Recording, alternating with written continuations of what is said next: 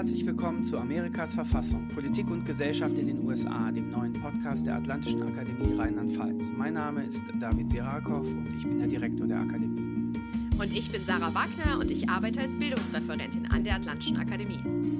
Gemeinsam werden wir euch in unserem Podcast über die verschiedensten Themen aus US-Politik und Gesellschaft informieren. Wir wünschen euch viel Spaß und viele neue Erkenntnisse.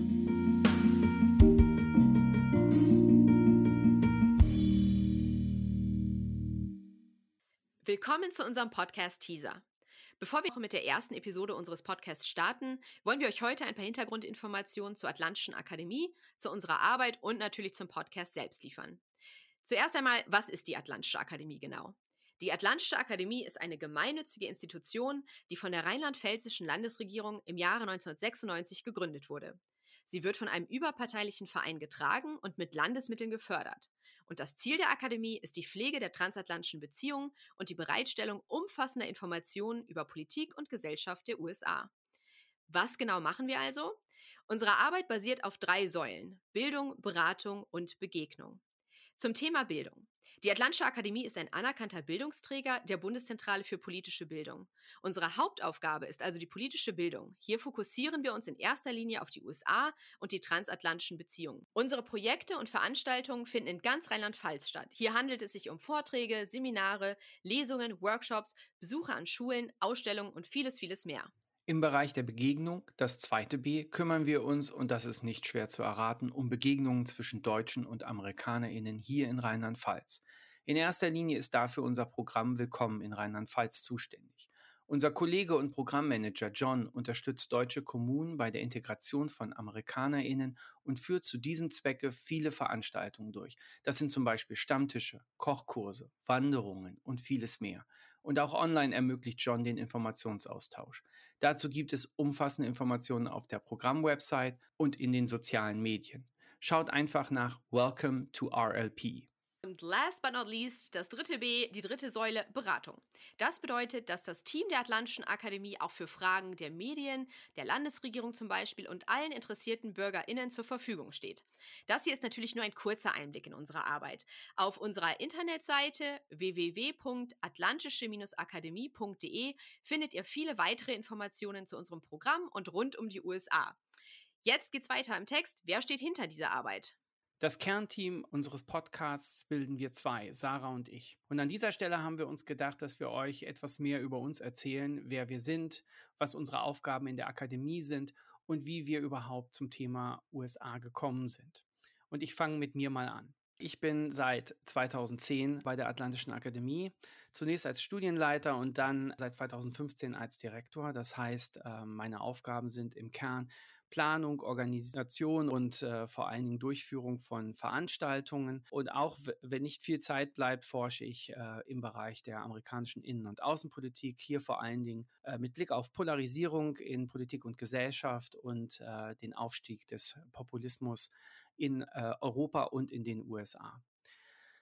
Ja, zu den USA bin ich relativ zufällig gekommen. Nach dem Abitur äh, hat mich die Musik und äh, das eher touristische Interesse äh, in die USA geführt. So habe ich äh, zwei Bundesstaaten kennengelernt, Florida und Kalifornien. Und im anschließenden äh, politikwissenschaftlichen Studium, äh, da war noch öffentliches Recht mit dabei, an der Uni Trier lag mein Schwerpunkt dann nicht auf den USA, sondern im Bereich der internationalen Beziehungen vor allen Dingen auf Ostasien. Ähm, dementsprechend habe ich dann meine Abschlussarbeit zu, äh, zur russischen Japan-Politik geschrieben ähm, und hatte nach dem Studium das große Glück, ähm, direkt eine Anstellung zu finden, direkt eine Stelle als wissenschaftlicher Mitarbeiter an der TU Kaiserslautern. Und äh, dort hat mich der Schwerpunkt des äh, Lehrstuhls, an dem ich dann gearbeitet habe für internationale Beziehungen von Professor Witzewski, dann zu den USA gebracht. Ähm, und äh, ich behielt dann zwar meinen Russland-Schwerpunkt auf der einen Seite, aber auf der anderen Seite dann auch die USA, was mich dann letzten Endes auch zu einer Promotionsarbeit äh, zum Thema der russisch-amerikanischen Beziehungen äh, in der Ära Bush und Putin brachte. Ja, nach der Promotion wechselte ich dann zur Atlantischen Akademie und hier ist die Beschäftigung mit den USA mein täglicher Begleiter, was in den vergangenen vier Jahren auch manchmal nahezu traumatische Züge angenommen hat. Äh, da denke ich, spreche ich für viele, die sich mit den USA intensiv beschäftigen. Und es hat mir aber vor allem die Möglichkeit eröffnet, auch im Zuge von Vortrags- und äh, Projektreisen durch die USA tiefere Einblicke in die politischen wie gesellschaftlichen Befindlichkeiten zu gewinnen. Ja, Davids Wechsel von der Uni an die Atlantische Akademie war auch für mich eine sehr gute Entwicklung, denn er hat mich Anfang 2015 an der Atlantischen Akademie als Bildungsreferentin eingestellt. Hier umfassten meine Aufgaben unter anderem zum Beispiel die Konzeption und Durchführung von Programmen, das Halten eigener Vorträge, die Durchführung von Workshops an Schulen und natürlich auch die Betreuung unserer Social-Media-Kanäle. Neben der täglichen Programmarbeit, sollte Zeit sein, beschäftige ich mich auch sehr gerne mit der amerikanischen Innenpolitik, hier vor allem mit der Demokratischen Partei, den zivil-militärischen Beziehungen und natürlich auch mit den transatlantischen Beziehungen. Mein Interesse an den USA begann, ich will ganz ehrlich sein, eher mit einer großen Leidenschaft für die US-Popkultur. An dieser Stelle Shoutout an alle Akte X und Buffy-Fans unter den ZuhörerInnen.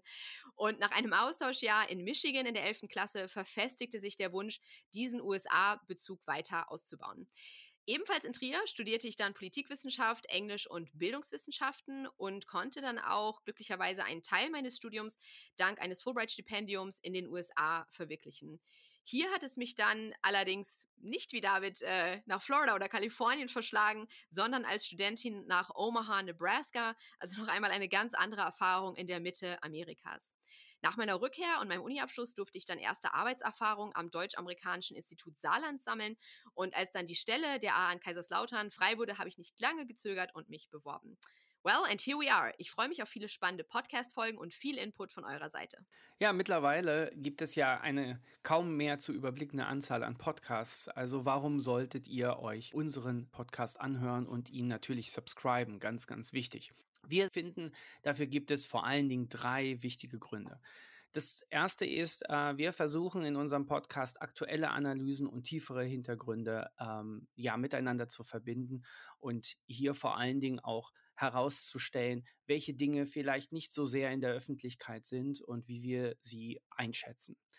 Wir bieten euch in jeder Folge einen kurzen aktuellen Abriss der Entwicklung in den USA, aber wir wollen keinen News-Podcast kreieren, sondern in jeder Folge auch einen tiefen Blick hinter diese Kulissen, hinter diese Entwicklungen werfen. Daher gibt es pro Folge auch zwei Schwerpunktthemen, die in der aktuellen Berichterstattung vielleicht etwas zu kurz kommen oder die wir als wichtig erachten und näher beleuchten wollen. In der ersten Folge wird es daher um die Wehrhaftigkeit der US-Demokratie gehen und die Verletzlichkeit der US-Gesellschaft. Und zu guter Letzt werden wir euch pro Folge auch mit weiterführenden Informationen zu den besprochenen Themen versorgen. Und am Ende jeder Folge gibt es von uns auch einen sogenannten persönlichen transatlantischen Treat, also einen transatlantischen Leckerbissen. Das kann zum Beispiel ein Buch sein, eine Dokumentation, die wir euch empfehlen, eine gute TV-Show oder auch eine witzige Begebenheit der Woche, die uns nicht loslässt. Der zweite wichtige Grund ist, wir wollen euch auch zeitlich nicht überfordern. Das heißt, wir werden zwei Folgen pro Monat veröffentlichen, denn da wir neben dem Podcast auch noch ein ganzes Veranstaltungsprogramm und unsere eigene Forschung bestreiten, werden wir uns intensiv auf diese zwei Folgen pro Monat konzentrieren. Das heißt, ihr habt genügend Zeit, euch die Folgen anzuhören, uns Feedback zu geben und euch dann auf die nächste Folge zu freuen. Und natürlich könnt ihr auch in den sozialen Medien mitdiskutieren. Unter dem Hashtag AkademiePod könnt ihr eure Eindrücke und Meinungen mit uns teilen. Wir freuen uns sehr auf einen regen Austausch, auf spannende Podcasts und wir freuen uns natürlich von euch zu hören. Das war der Teaser zu unserem neuen Podcast Amerikas Verfassung, Politik und Gesellschaft in den USA. Wir würden uns sehr freuen, wenn wir euer Interesse geweckt haben. Ihr findet den Podcast auf unserer Website unter www.atlantische-akademie.de slash podcast, auf Spotify, Apple Podcasts oder von wo ihr sonst eure Podcasts streamt. Unsere erste Folge ist ab Freitag, den 15. Januar 2021 abrufbar. Bis dahin wünschen wir euch eine gute Zeit und vor allem Gesundheit.